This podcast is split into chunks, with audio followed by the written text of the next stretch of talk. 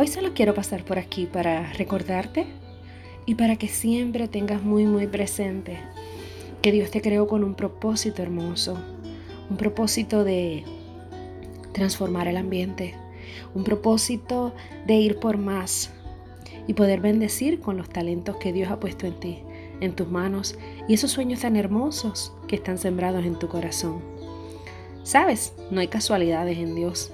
Y si este tiempo te ha tocado tal vez poder sacar un poco más de tiempo, perdonando la redundancia, pero para poder hacer cosas que tenías pendientes. Es para que puedas entender que en Dios no hay casualidades. Y que si en medio de este tiempo, tal vez en tu mente nacen muchas ideas y muchos sueños, es para que los hagas florecer. Es para que los pongas en acción y entiendas que fuiste creada para mucho más.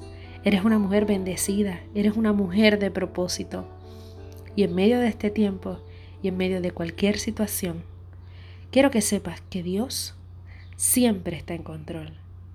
Cuando hay un sueño en ti, es porque está la capacidad de que puedas alcanzarlo, de que puedas lograrlo y que puedas continuar trabajando por eso que amas. Así que no hay sueño demasiado grande, ni meta demasiado distante. Si estás dispuesta a trabajar por ella, verás cómo Dios abrirá paso en medio del camino.